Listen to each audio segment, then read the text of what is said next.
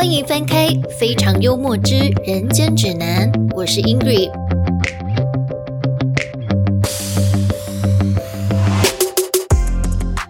你喜欢菲律宾的生活吗？是否好奇跟外国人一起工作是种什么样的体验呢？本集嘉宾 Ingrid，没错，就是我本人，将和大家分享我在宿务语言学校担任学生经理的心路历程。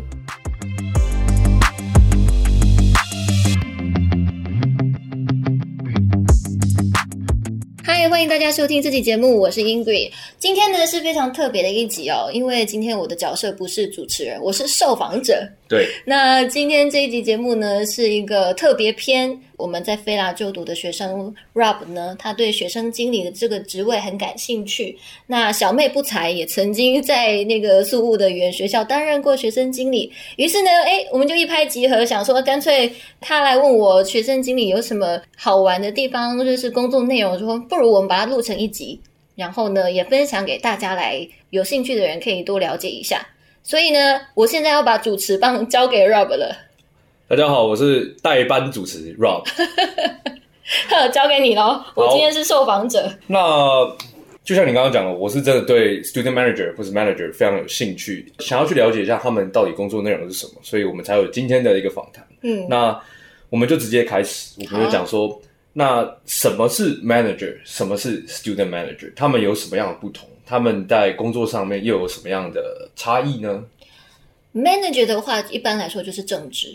嗯，所以在一个学校里面，通常他为了要顾及每一个国籍的学生，所以学校都会尽可能的去呃聘请各个国籍的经正职经理，都至少要一个。嗯哼。然后，但是会看说，比如说这个学校，他如果是韩资的话，他韩国籍的经理就会比较多个，因为他的那个行政。就是 admin，他会是比较多是用那个韩韩国籍的，因为他们这样上下在传达指令的时候也比较方便，同一个语言嘛。对。那之后就是正职经理，主要是负责跟代办之间的接洽。嗯。比如说，呃，代办这边要送学生来了，然后要抢床位啊，要干嘛的啊？就是直接找正职经理去接洽。那正职经理呢，如果学校比较狠一点，没有配学生经理给他的话，那他就是全校里面的。该国籍的跟他同国籍的学生的大小事都要顾到之外，还要顾到他那个国家的市场，对，那个他的代办。那如果是学生经理的话呢？学生经理比较像是打工换宿的概念，嗯哼，他就是帮学学校工作半天，然后在学校上课半天，然后他是呃没有配的，他的配我们叫他叫做零用金，对，零用金。所以，呃，这个零用金的，应该说，不管是正职经理还是说学生经理，他的薪水呢，每间学校的行情都不一样。嗯，他应该是有个 range 在嘛，就是大概都是在那里。对，大致上，像是如果是正职的话，大致上起薪都有一千美金吧。嗯。但这个还是要看，因为有的学校他就是手笔比较愿意，比较给比较多，愿意投资，把你当成一个长期的员工在培养。但有的就觉得是啊，你就是免洗块，来了就走，来了就走这样。那尤其是学生经理这一块更是，因为学生经理一般都是签半年，没错。然后这半年你那里面呢，你就是帮学校半天工作，半天嗯，就是你的时间这样。但是一天四堂课的那个课程呢，学校也只会给你 ESL 的课程，嗯哼。所以这个工作比较适合，呃，你有一点基础，然后也想要在苏务多待久一点的时间。就想要尝试在这边，然后感受一下这个做城市，或者是说想要多为学校服务，这样吗？对对，像我当时的心境就是，我那时候是先去呃宿务念的八周当学生嘛，嗯那当晚我就觉得我这八周太短了，我还没有玩够，我想要在宿务多再多待久一点时间，到我真的觉得哎我都玩透了，我才想要回家。嗯哼，对，然后一方面还有一个原因是。当时我的那间学校有一个我的写作老师跟我很要好，然后他那时候是大概怀孕六七个月吧。嗯哼，我要离开的时候，他就一直跟我说：“你回来了，你再回来，你 回来待到什么时候的时候呢？我大概就生了。那孩子生了之后呢，我就让我的小孩认你当干妈。我就觉得，你看哦，你你跟这个人非亲非故的，就只是因为你们上课很投缘，然后他就愿意把他的。孩子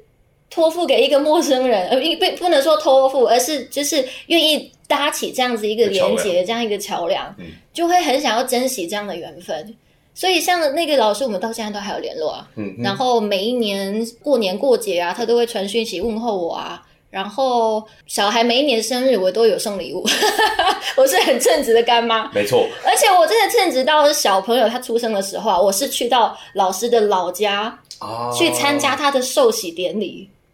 而且他老家是距离宿务，我那时候记得很清楚，我是半夜三点起床，北方吗？搭计程车去到他们那个客运总站，然后去搭他们的客运，搭四五个小时往往南。是那已经是尖端了嘛？就是水部那座岛的尖端。对，就是从水部市中心，然后往往南走，然后搭四个小时吧。嗯。然后整座车上都是菲律宾人，只有我一个是外国人，然后我就很紧张，我也不敢睡，我也不敢干嘛。反正就是一个很难忘的体验，对不对？这是我回宿当学生经理的一个初衷啦。嗯，那好，我们等一下我们会讨论到就是有关于工作内容，还有一些待遇的东西。那我们先问一下，就是说在语言学校当 manager 或 student manager，他们的英文一定要非常非常的好吗？不需要，其实就只要会简单的沟通就可以了。嗯哼，就是所谓的基础的沟通，比如说是呃程度是大概。你在国外自助旅行，你可以自己订车票，自己去在饮料店点饮料，这种程度的，就是你基本的绘画能够懂就可以了。因为你主要你是学生跟学校学校之对学校之间的桥梁，所以当学校的台湾学生一多的时候，其实你主要用的语言还是中文，嗯哼，因为你要听学生的意见，然后把它转达给学校，然后再把学校的回复转达给学生。所以你会用到的英文的几率，可能就是你在跟学校报告的这一块，或者是学生他反映说，哎，学校哪里，比如说宿舍房间哪里坏了，呃，什么设备坏了，然后需要需要修缮，那你的角色可能就是去跟那个学校的校工。去反映说，哎，哪里哪里要修，所以像这种很基本的沟通能力，能够去使用到就 OK，不用到真的什么你雅思这个多一要七百才有才有办法来当学生经理，那大概学校大概都招不到了吧？哦，那这边也要问一下，就是说除了就是像 student manager，他们虽然说着重在于跟学生还有学校之间的沟通，那除了学习呃处理学习跟生活上的问题以外，他们还需要再多处理什么吗？学习跟生活上的问题哦，哦，这个要讲到每一天的工作行程。像我那个时候当学生经理的时候，周末就是都会固定安排某一个时段要接机。那我们我那间学校呢，它的安排接机的方式是，当我们这个学生经理的人数是足够的时候，那就是都是学生经理去轮。那后来有一段期间，有几个月份是。呃，学生经理他会陆续回国，然后数量没有补足，所以部分的正职经理也要下去轮。那因为那个时候是联航的航班还很多，就疫情前五年前的事情嘛，所以那个时候各个国家他们的航班时段很夸张，有那种半夜两点到的红眼班机，对，有那种早上五点到的。那基本上学校会尽量安排是周末是呃就接一次就好。然后，比如说，可能呃时间点比较接近的那几个航班，就尽量凑在一起一趟接。那如果真的没有办法的话，那可能就是会排安排到两次，就是全部的人都轮完之后，再从学生经理开始排起。那学生经理可能就是这个周末就会轮到两次，那真的经理轮到一次，这样。那这是周末的行程，所以我那时候最喜欢的就是礼拜六凌晨接机。因为这样是礼拜五的半夜，对，礼拜五的半夜，因为这样至少你隔天你感觉起来还是有两个完整的周末可以让你休息。周末的话，就是因为学生他会陆续的进来学校嘛，别的学生经理接到学生入到学校之后，他会要你，比如说在门口接。然后呃，把学生接到之后，把他引导到他的宿舍房间，然后大概跟他讲一下说，哎，学校的环境怎么样？然后哎，礼拜一的入学考试要去哪里考？教室区在哪里？福利设施在哪里？那你这周末你如果有什么需求，你可以到哪一个房间来找我，或者是你加我的 line，，你有什么需求，你就是随时赖我这样子。那这是周末的那个行程。礼拜一的行程呢，就是礼拜一有那个入学考试嘛，所以呢，我们早上就是去安排那个入学考试的教室。跟呃考试题目，然后跟什么水啊，就是那个瓶水啊，然后笔啊、纸啊那些的，然后再来整个上午就是去准准备那个入学考试嘛。那中餐吃完晚餐，下午的时候就是带新生去换钱，然后换钱回来之后，他会领课本跟缴那个学杂费，然后还有新生说明会。所以礼拜一通常都是最忙的时候，因为就是杂事很多。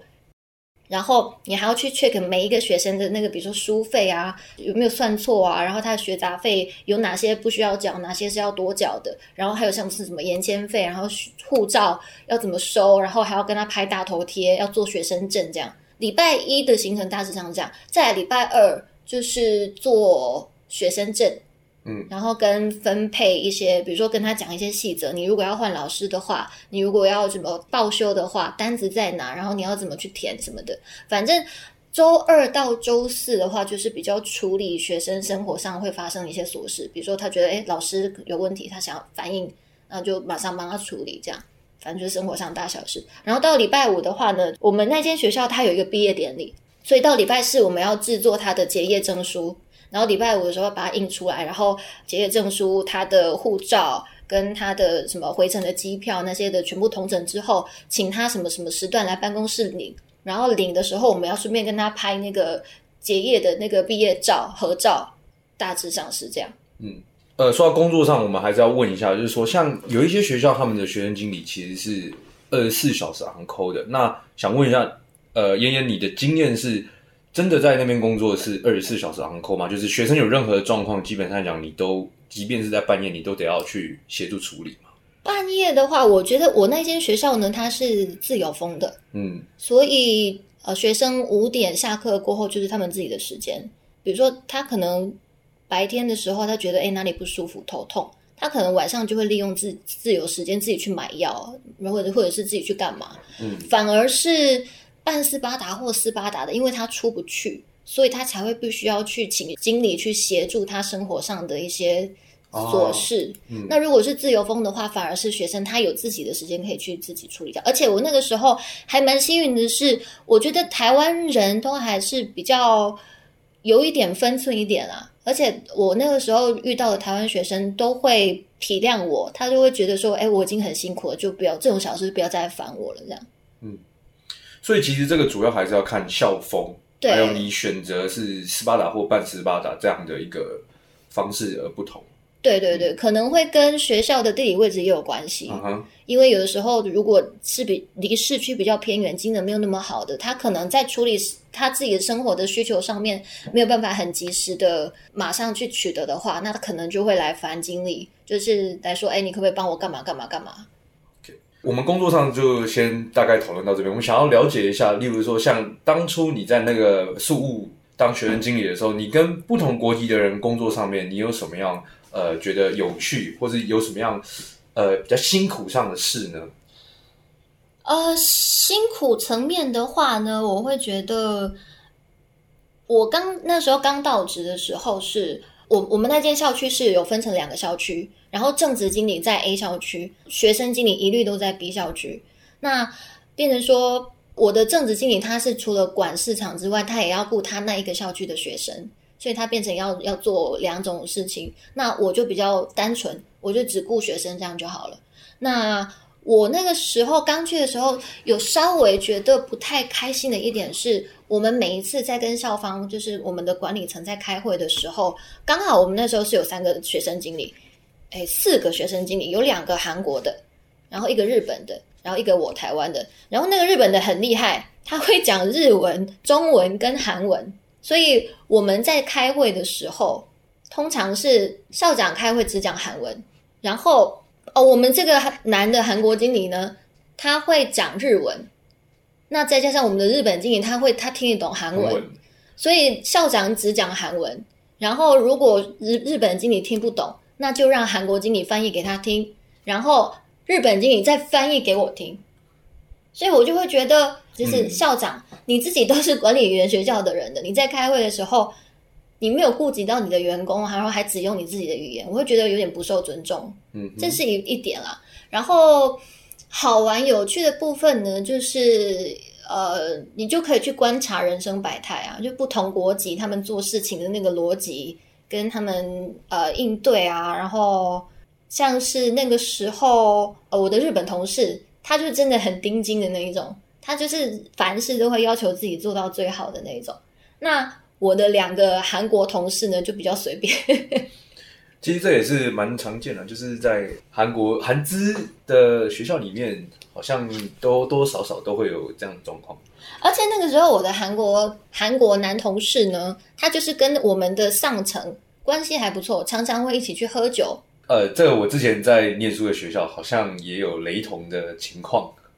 所以有的时候，比如说我们呃，我们身份是半个学生跟半个工作人员，但我们也是要尽可能的遵守校规。就不要带头什么，比如说在学校里面喝酒，违反校规或干嘛。对。但如果我们是我们我们不需要遵守门禁啊，我们唯一的宽容大概就是这个。但是其他的，比如说不要串门，然后不要在学校喝酒，不要在哪里抽烟的房间，同性也不行啊。哦，因为有些学校的规定是不一样。对对对对对，反正呢，他就是因为这样子，他跟我们的上层关系很好，所以他就会去有一些特权。对对对对，就但是因为他跟我不同性别。所以他的他去给他自己争取到的那些特权，对我来说没有影响，但我就会觉得，就是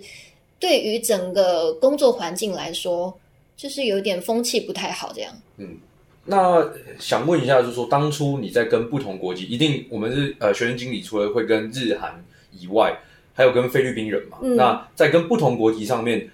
节奏上会不会有什么样的不一样？然后要磨合呢？这部这部分有没有什么比较有趣的经验？很多，比如说那个时候我被分配到很多杂杂事，有其中一个部分是我要每天去厨房记录，呃，厨房的那个厨师他一餐用了几颗蛋，然后我就三餐饭后我都要去厨房去跑去问他嘛，然后他很多时候都只是随便应付我，给我一个数字。我我也就是交差啊，你告诉我我就写多少啊，然后我再呈上去，然后上级觉得不合理就会来骂你，就你谁叫你要给我一个乱乱七八糟的数字这样，但是你就可以很明显的看到他的他的表情就是，哎，他没算哎，那我那他随便掰一个数字好了这样，然后还有一个工作是我要去洗衣房记录我们的防务人员是洗衣服的那个工作人员，他一天用了几汤匙的洗衣粉。你是不是觉得琐碎，非常的琐碎？你是不是觉得你的表情就觉得这种事情需要做吗？但就是需要做，因为这些东西可能跟菲律宾人他们的生活条件可能有关系，或者是他们的工作态度有关系。因为他们的生性就是比较乐天的嘛，所以他可能在细节上他不会去 care 这么多，所以就变成说我们必须要明定一个 SOP，比如说一个七公斤的。洗衣好了，洗衣量，嗯，一袋七公斤的衣服的洗衣量，那用多少尺？你要规定这个呃洗衣人员，你这样子的洗衣量，你就是只能够用两两汤匙。你如果用超过的话，这个洗衣粉消耗量太快，我会找你麻烦。但确实就是因为之前没有很严格规定的时候，学校就有发现这个洗衣粉的那个消耗量太大了，所以后来才会去做这种强硬的规定。然后还有一个部分是哦，因为我们常常也要去反映那个房间要哪里要报修要干嘛的嘛。然后我的那栋学校是一栋大楼型的，然后呃宿舍是在二呃三四楼，然后教室区在五楼，行政区也是在五楼。然后我们是有配一个那个无线电，就是那叫什么？Walkie Talkie。哎，对对对对对对，这个 Talkie 呢是校工一台，然后我们那个办公室一台。然后，呃，我们的校工呢，他就是一个中年男子。然后有的时候我讲话可能声音会比较，对于别人来说啊，他们可能觉得我讲话有有时候会有点嗲这样，或者是有时候我会刻意嗲。比如说，因为他就是甜甜，你知道吧？有时候你跟他说你要报修什么，他就说：“呃，今天一定要好吗？”我就说：“ 对呀，不然呢？”他就说：“那我六点再去修可以吗？”他会想要去，就是半开玩笑的想要摸个鱼。对对对对，然后我就说不行，四点要做好。呃，有一次有一次我印象很深刻，就是我要找他，然后请他协助修理什么东西，对不对？然后那个时候我就是先在办公室，然后用那个 Toki，然后就就问他说：“哎，Steven 你在哪？”然后我讲了好几次，然后都没有回应哦。然后我就故意 Steven。Where are you？然后我就顺便从六楼一路走下来，走下来，一直一层一层的去看他到底在哪。我就发现他就站在四楼的那个楼梯口，在那边听我 Steven，就一脸那种哦，你再喊一次那种表情，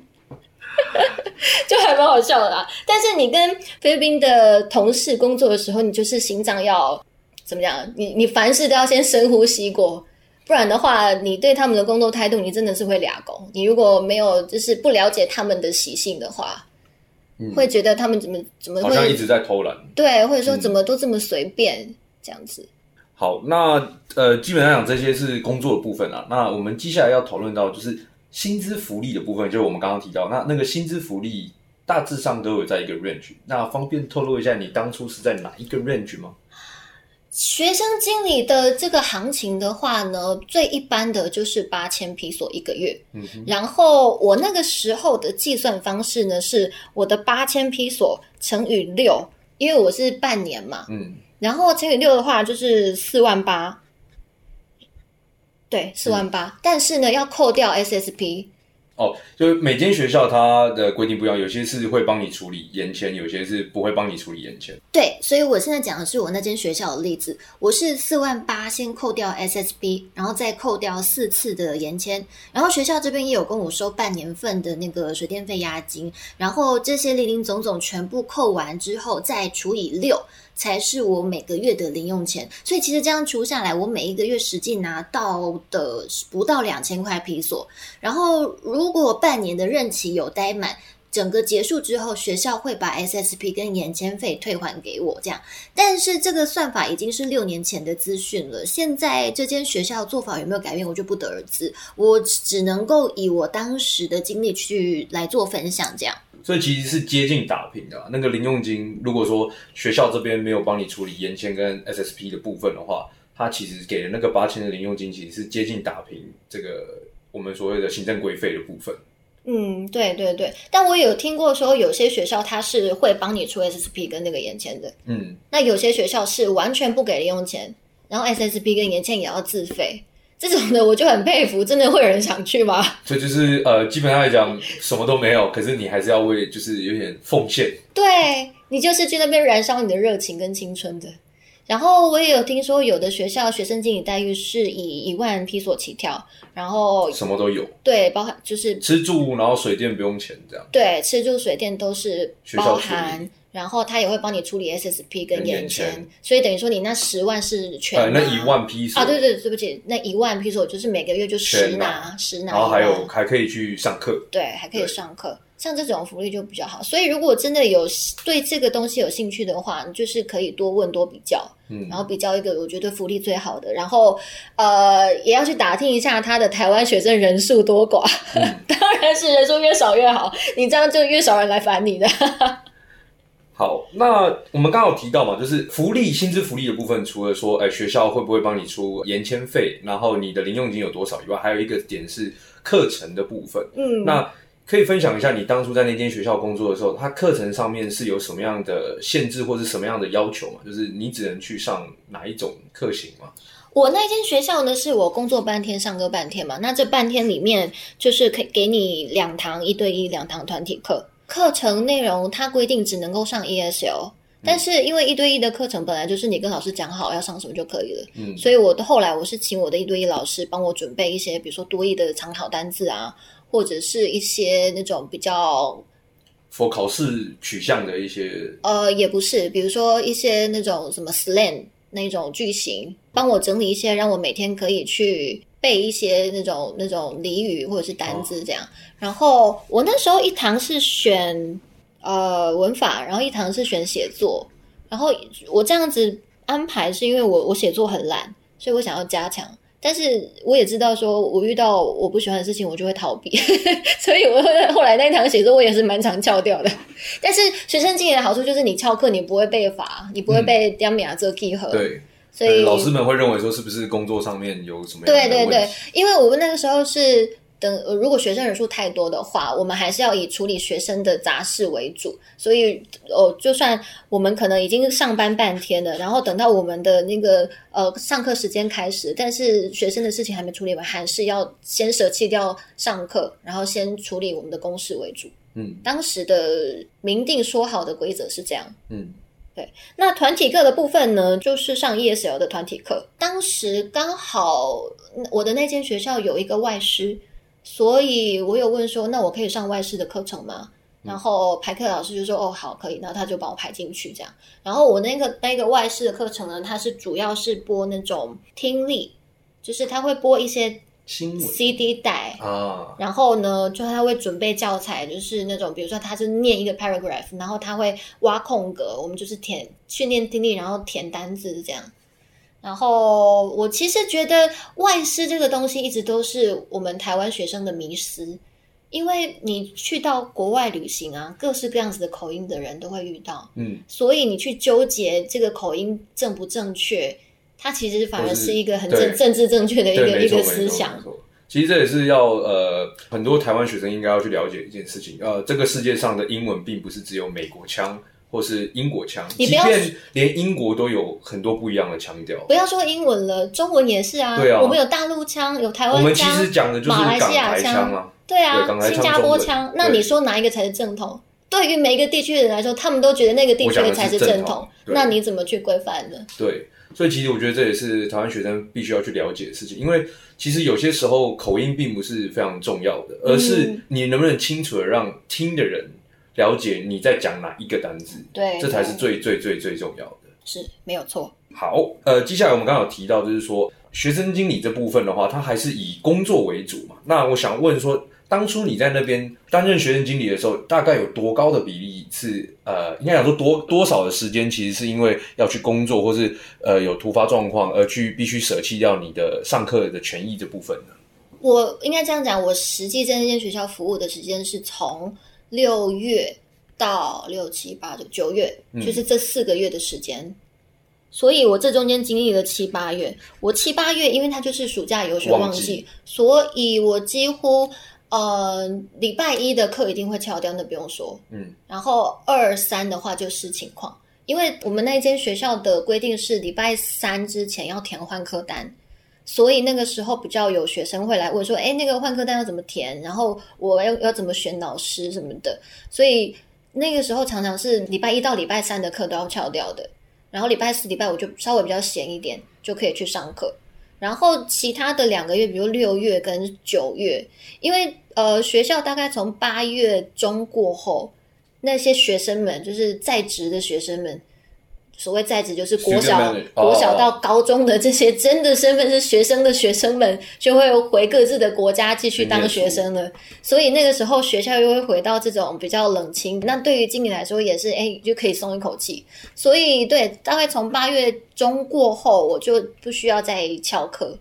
就还是可以有完整的四堂课的时间去上课这样。所以其实还是跟呃所谓的淡旺季。还是有关大的影响，对对对，但我觉得这个部分也要看学校他对于给学生经理的这种制度跟福利，因为有些他还是会觉得说你就是半个学生嘛，所以你的权益我也会帮你顾到，你该是你上课的时间你就去上课，那我只要人数请的够多，你的这些事情做不完的问题就不会是问题。嗯，那我还是要看学校的制度。对对对，因为那个时候。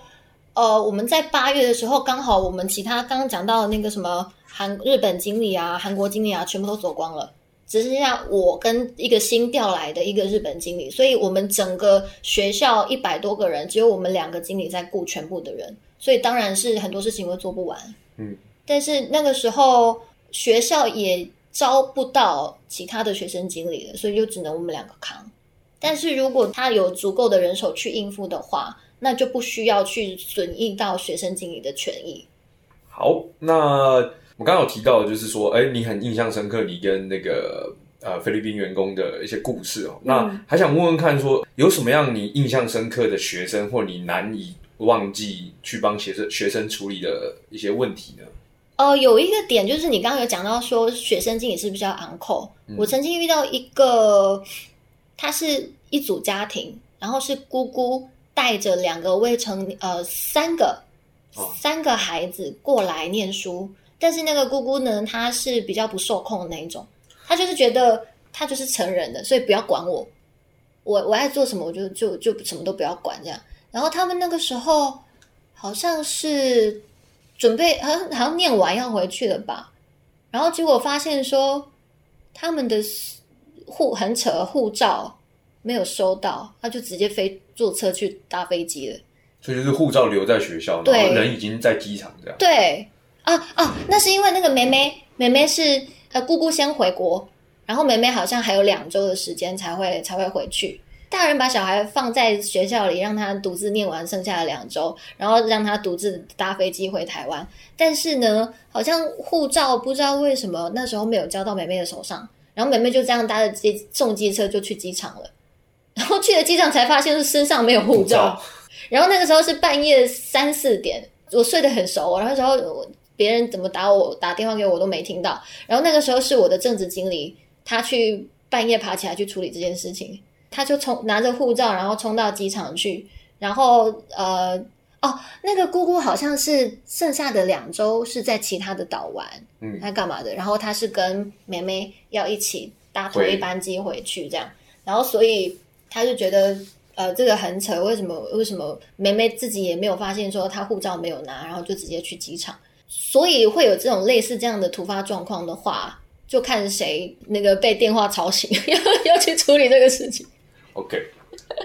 然后你刚刚那个问题是什么？还有什么印象深刻？深刻或是你难以忘记的？难以忘记的。我那个时候在暑假期间呢，有一批台湾学生，他们就是比较外向、比较活泼的，然后而且他们就是我说的那种会很体谅我的那种学生。那他们的年纪大概都是落在大学到呃新鲜人，就是大概是十八到二十四的这这个年纪呢这个阶段。然后我那个时候也才二六而已，所以其实跟这一群人就呃还就是还算蛮 match 的。然后他们就是那种，因为其实你身为学生经理，你是半个工作人员，你还是要提醒自己你是代表校方，所以很多时候你还是不能够跟学生太接近，对，太亲近，否则的话你自己在处理事情上，你也会让你自己为难，因为你会觉得说，如果他犯错，你要呃依校规处置他的话，你如果跟这个学生太好。不依照社会处置他，你会被你的上司定；但你依照社会处置他，你会觉得对他不好意思。所以我那个时候其实是有时候会有点失落，是我当学生经理的时候，我会跟学生有点距离。那那其实他看他们玩的很开心，我会觉得哎，我好像有点 lonely 这样。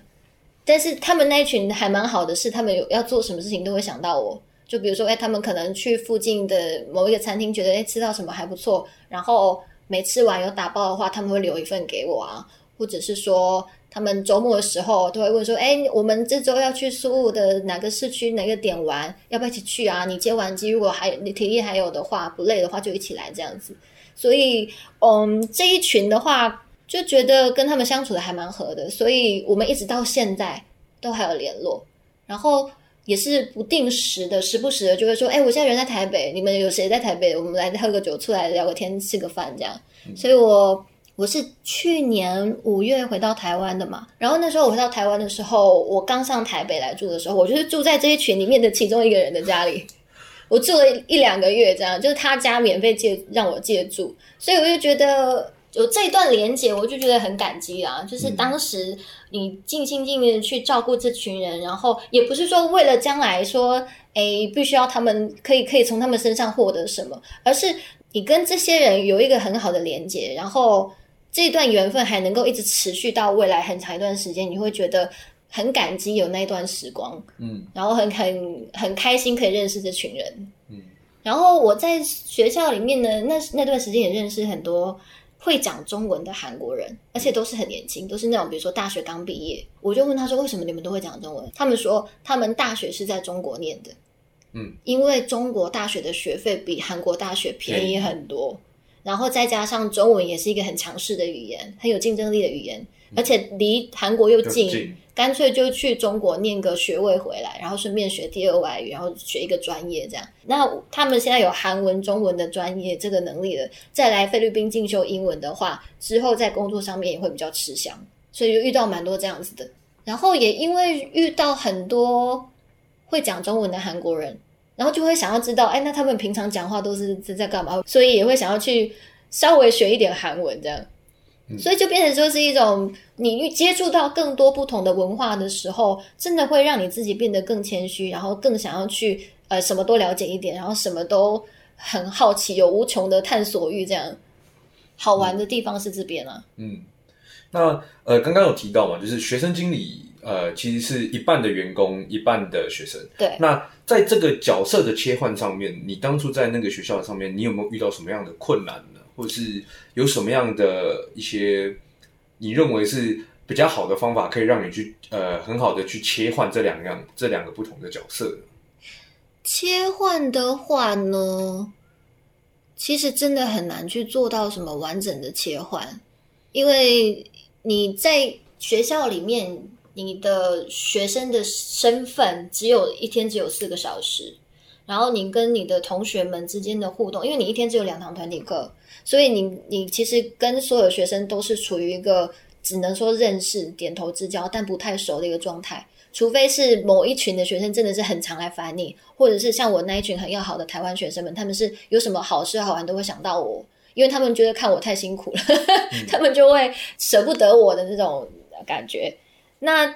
在身份上的切换的话，就是你必须要去提醒自己说，你你是学校，你是代表校方的，所以你即便你跟学生出晚上出去玩，我们可能去唱 KTV，然后我们知道一定是会超过门禁时间，那我就必须要再提醒他们说，我没有办法跟你们同时间进教进到校门口，因为这样子的话，变成说是我带着你们去违反校规。然后就变成说，你要去事先跟他们讲好你的难处是什么。那他们其实台湾人真的都很好，台湾人都会理解，对，都会体谅。所以我看那种日本或者是韩国的经理就都很惨，因为如果尤其是韩国的，对韩国的，真的就是如果学生经理处理不妥当的话，韩国学生会直接闹到再更上层，甚至去直接去找校长说为什么可以这样这样这样讲。他们 OK 起来是真的比台湾雕还要再更韩国雕的。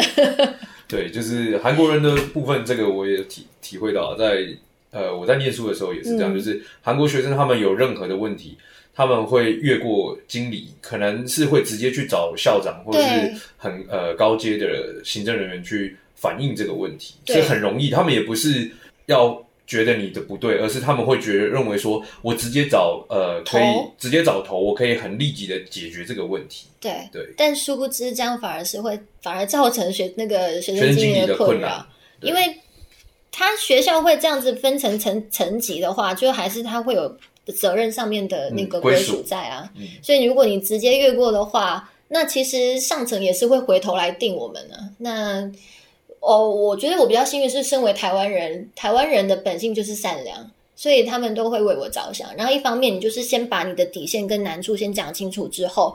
台湾生真的都是多半都是会体谅，百分之九十九都会体谅的。对啊，我在念书的时候，确实是有听到他们讲说啊，以前有哪一些经历，或者以前有工作人员真的跟学生走太近，然后造成问题的。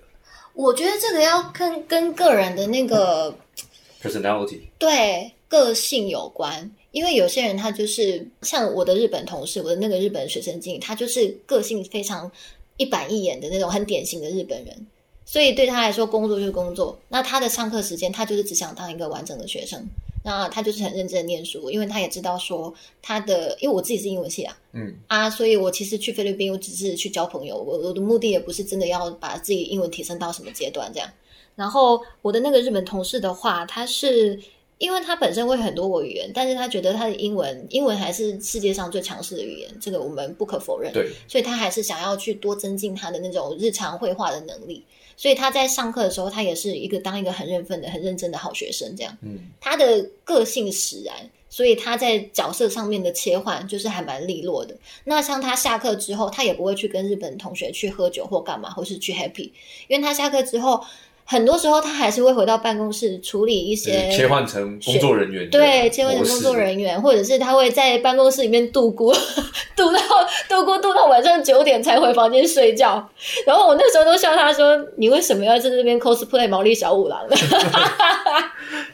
然后，然后他就会很腼腆的一笑，然后就继续度过。对，然后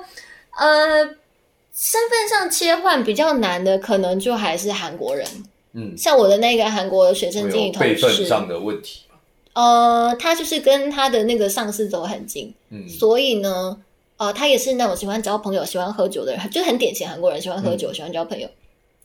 所以他可能就会比较容易出现那种，哎，跟同学之间太交情太好。所以学生违反校规的话，就会觉得睁一只眼闭一只眼，就不是学生就会来闹说，是那个学生经理带头带我们出去的啊，那为什么他没事，我们有事？就会可能会为学校带来这样子一些有争议的困扰。嗯，但是我自己的部分是我就是觉得我不想给我自己惹麻烦，所以我会事先先讲好说，我们今天可以出去玩啊。可是呃，以我的立场就是你们学生是必须要在十点前回校的。那如果你们今天要超过门禁时间的话，那这就是你们自己要承担的部分。嗯那多晚我都可以陪你们玩到多晚，只是说那你们那个那一支警告的话，你们就就事先要知道你们就是会有一支警告。嗯，对。所以那个时候我们去唱 KTV 唱到半夜十二点回来，然后我就说你们先进去，先进去校门，我不能因为有那个 CCTV 嘛，有监视器嘛，我不能够跟你们同时间同框出现在那个进校门那个画面。嗯。然后结果他们进完校门，就是说之后就还不走，我就听到那边还是一直有有那个讲话的声音，吵吵闹闹。我就打电话过去，你们怎么还不进房间呢？他说啊，等你啊，等你进来啊。我就说啊，你们这样我就啊不就就没有了嘛？我知道你们进去干嘛？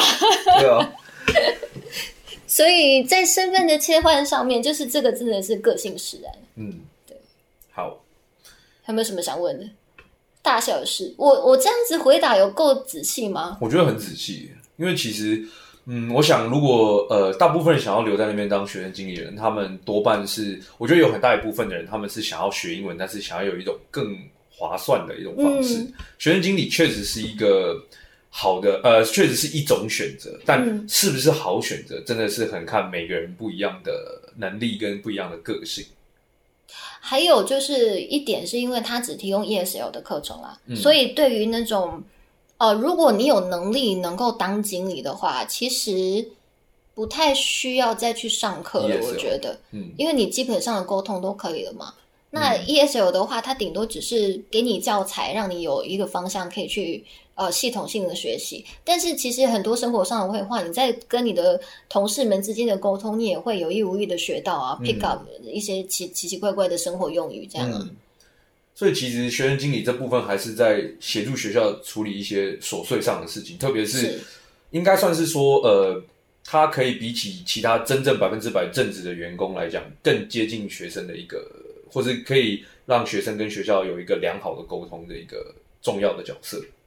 对啊，对啊，对啊，因为基本上学生有什么问题，就会来找哦，能够跟他讲同样语言的人的工作人员。那这样子其实对于学生来说，他也会比较有安全感，因为有些他的程度是真的很差。那他如果学校里面是没有跟他相同母语的工作人员的话，他本身就不会讲英文的，他还要去表达他生活上的生活的困难。对，生活上的哪些需要协助的话，对学生来说会是一个困扰。会是对困扰之外，可能他一想到还要再用英文去表达，他压力会更大，他干脆就不讲了啊！不讲的话，就变成说那问题没有解决，问题没有解决，所有的不开心都记在心里，那他就读的这个这一段时间是不快乐的，等于说他可能在于吸收上面。或者是比如说不好的，对，因为这个大事跟小事真的是各式各样都会包含，小到可能你的房间的电灯泡不够亮，或者是水压不够强，大到可能你跟老师磁场不合，可是你想要换老师，但不知道怎么去跟行政人员讲，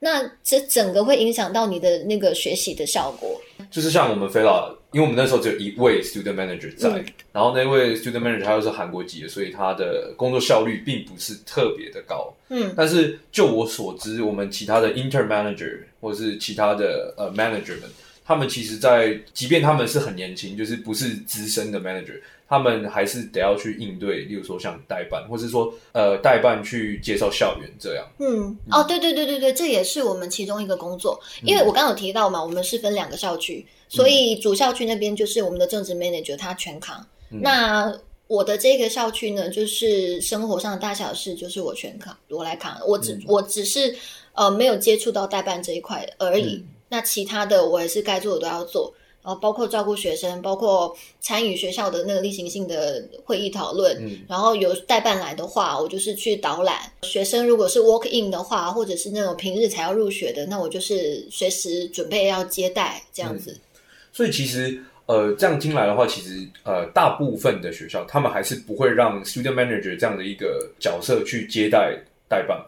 接待代办，等于说有的时候代办来参访，然后他可能是需要拍一些什么影片或者是照片，然后或者是他在拍影片的过程中，他还是有一个校方人员来做系统性的介绍。嗯，然后比如说我们那时候那间学校是一到七楼，那我们可能就是说从七楼一路导览到二楼这样子。如果是他自己的话，可能就是只能够拍一拍这样周围的景色。可是如果是我来带的话，我就可以介绍说，哎，这个楼层功能是什么，然后要做什么事情的时候可以来这里。比如说七楼是健身室跟那个吸烟区跟小卖部，然后六楼是什么会议室啊，然后呃视听教室啊，一对一教室啊，五楼化行政区啊，这样子有系统性的帮他讲。这个是对于代办来说是提供给代办一个便利。嗯，因为像包括我现在自己也是身为一个代办人员，十一月去出差的时候，呃，因为是我们台湾所有代办一起去，所以我们就没有这种独自的时间，可以让学校有一个专门的工作人员来帮我们做这样子的服务。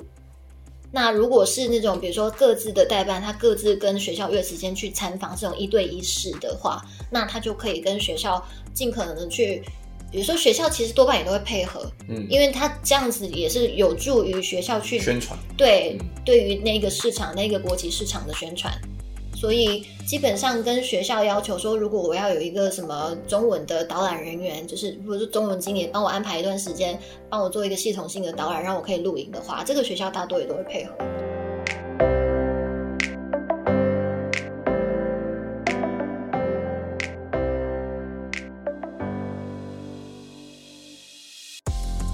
下集，Ingrid 将和大家分享学生经理的面试过程，以及从学生身份转变为员工身份后心境的落差与感想。